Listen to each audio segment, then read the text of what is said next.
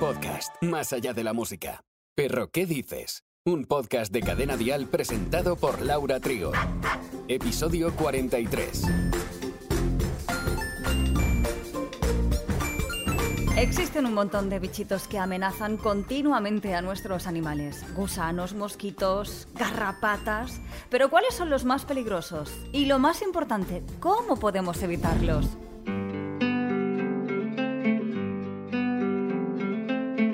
Bienvenido, bienvenida a este episodio que hemos titulado Los parásitos más peligrosos. Vamos a descubrir cuáles son gracias a Andrés Santiago, nuestro veterinario, y no solo eso, sino que nos va a contar cada detalle de estos bichos que son terribles para nuestros amigos peludos.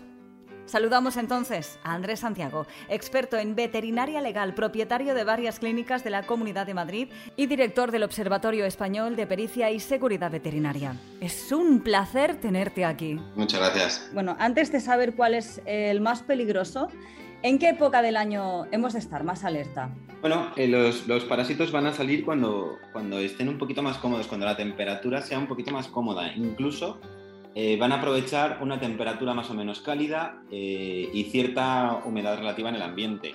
Eh, esto quiere decir, otoño es una época bastante peligrosa. Tendemos a pensar que cuando más parásitos pueden afectar a nuestras mascotas es en verano, pero lo cierto es que a partir de marzo tenemos bastante riesgo de que nuestras mascotas se infecten de algún parásito. Cuando hablamos de infecten de algún parásito, no solo hablamos de los que son exteriores, ¿no? También existen parásitos internos. ¿Cuál es la diferencia?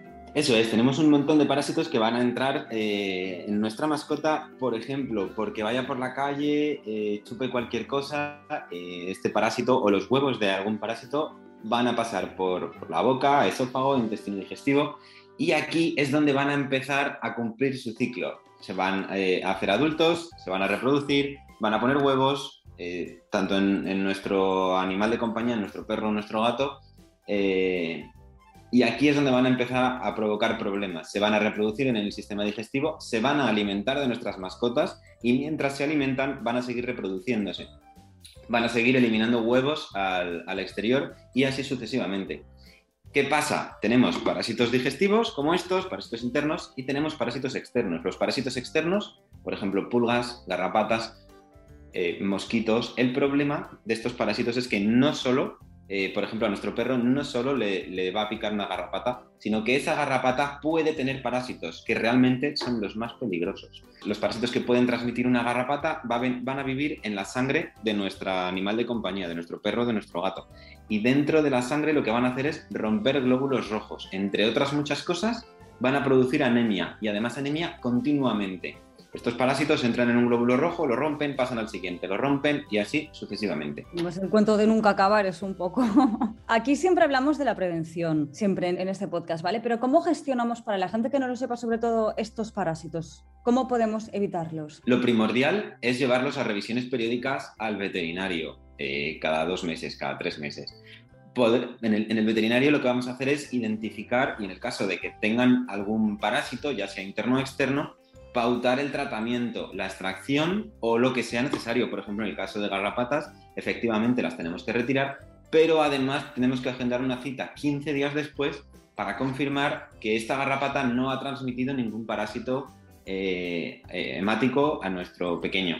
También es importante que convivan en un ambiente limpio y que usen productos que ayuden a prevenir estos parásitos, como los textiles inteligentes de Dryfetch que cuidan de la salud de nuestras mascotas gracias a su tecnología de microencapsulación. Tienen la capacidad de proteger ante picaduras de chinches, de garrapatas, de mosquitos, como por ejemplo la temida picadura del mosquito de la leishmania. ¿no? el mosquito de la leishmania, el problema no es que te pique un mosquito en sí, también nos podría incluso picar a nosotros, es sino que este mosquito transmite la leishmania, que es una de las enfermedades que comentábamos antes, que viajan por la sangre.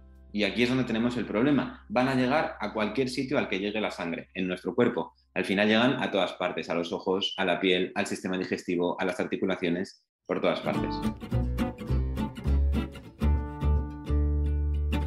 Y algunos incluso solo atacan, son como más selectivos, ¿no? Solo atacan a ciertos órganos del cuerpo, como el corazón, pulmones. Es simplemente porque el, ciclo digestivo de algunos, de algunos parásitos, el ciclo biológico de algunos parásitos es así. Eh, para, digamos, para hacerse adultos tienen que emigrar por el pulmón o en el caso, por ejemplo, de la dirofilaria, que es lo que llamamos el gusano del corazón, también se transmite a través de la picadura de un mosquito, muy parecido a la leishmania. Este parásito lo que hace es que va a llegar como sea, y entre como entre, va a llegar al corazón, a algunas arterias del corazón. Y ahí es donde se hace adulto, se reproduce, y el problema que tenemos es, es que al final acaba obstruyendo algunas arterias muy importantes del corazón. ¿Cuántos tipos de gusano existen? Porque yo he visto por ahí que hay bastantes. Bueno, muchísimos. Eh, no voy a decir infinidad porque no es infinito, pero pero muchísimos y además muchísimos tipos distintos. Eh, estamos hablando del gusano del corazón, que es un gusano que se transmite por un mosquito, ¿no? Tenemos gusanos que se transmiten directamente cuando nuestro perro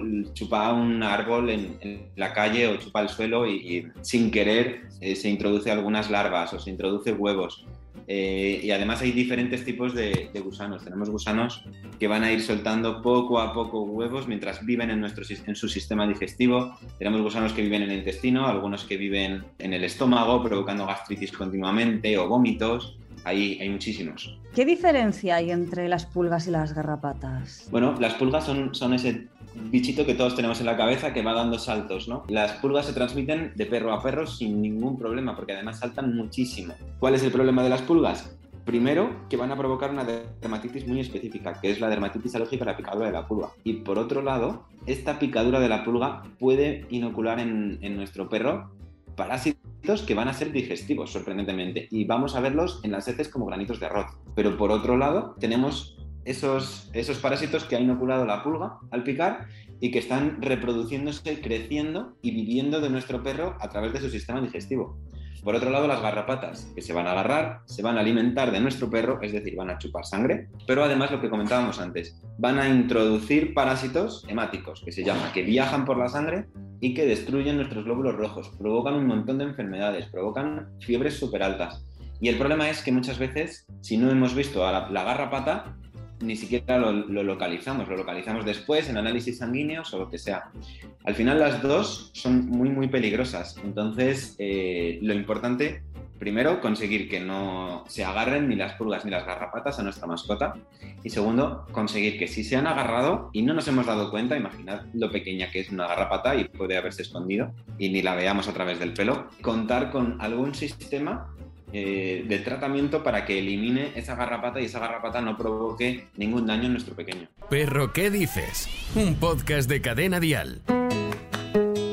Y ahora sí, yo me puedo lanzar un poco a la piscina. No sé si la leishmania o la oruga procesionaria podrían ser los dos más peligrosos, pero para eso yo necesito pues, un profesional que me diga cuál es el parásito más terrorífico de todos. Pues probablemente la leishmania sea uno de los más peligrosos, sobre todo porque afecta a cualquier sistema dentro de, dentro de nuestros perros y, y gatos, ¿no? además de ser una enfermedad que puede afectar a las personas. También tenemos enfermedades muy graves que pueden transmitir las garrapatas. No le damos la importancia porque parece que has quitado la garrapata y ya está. Pero si la garrapata ha inoculado un parásito, ese parásito va a actuar en nuestro perro hasta que se le acabe el perro. Es decir, va a ir rompiendo glóbulos rojos o rompiendo glóbulos blancos o lo que sea hasta que no haya más. Entonces, eh, son enfermedades muy peligrosas. La dismania, eh, como sabes, es mortal. Eh, así que creo que lo, más importante es, es prevenirlos, ¿no? Desde desparasitarlos, comprobar de manera regular el manto, el pelaje, comprobar que no tienen garrapatas eh, y usar productos que, ayuden a prevenir que estos insectos, estos parásitos se adhieran a la piel de nuestras mascotas. Por supuesto, y además aquí siempre decimos que la prevención es primordial y que ante cualquier duda también remarcamos mucho en Perro que dices, eh, cualquier duda, síntoma, siempre, siempre acudiremos a profesionales y a veterinarios y expertos en, como tú Eh, eh, así que gracias, Andrés. Vamos a cuidar de ellos como merecen. ¿Y? nos has aportado un montón, nos has eh, enseñado y aquí siempre tendrás las puertas abiertas. Bueno, muchas gracias. No solo de peludos vive el reino animal. ¿Qué sabemos del concepto perrijos?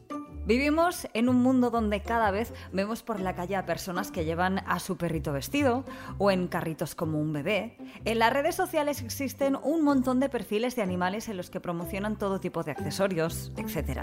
Se trata de la humanización que damos a los animales y que los expertos advierten que puede ser perjudicial. El psicólogo y etólogo Ángel Casellas dijo que hay personas que cuando llegan a su casa, por ejemplo, pues la pareja no les saluda siempre el animal sí. Y eso es por el cariño infinito que ofrecen sin pedir nada a cambio. Eso hace que queramos recompensarles de alguna forma. Un dato de un sondeo señalaba que el 58% de los millennials prefiere tener perro que hijos. La mascota se ve como algo temporal y la inversión de tiempo y dinero es mucho menor, exponía Casellas. Los gatos y los perros no son seres humanos, son especies diferentes con necesidades distintas a las de los bebés. Tratarlos como tal es humanizarlos y puede traer consecuencias negativas a largo plazo, ya que pueden sufrir crisis de ansiedad por separación o cambios en su metabolismo, entre otros problemas. Y la semana que viene, en Perro, ¿qué dices? Te estaremos esperando para hablar del síndrome de Cushing en perros, una enfermedad que debemos conocer los amantes de los peludos. Hasta la próxima y gracias. Perro, ¿qué dices? Con Laura Trigo. Suscríbete a nuestro podcast y descubre más programas y contenido exclusivo accediendo a Dial Podcast en cadenadial.com, en la aplicación de Cadena Dial y en todas las plataformas de escucha de podcast. Cadena Dial.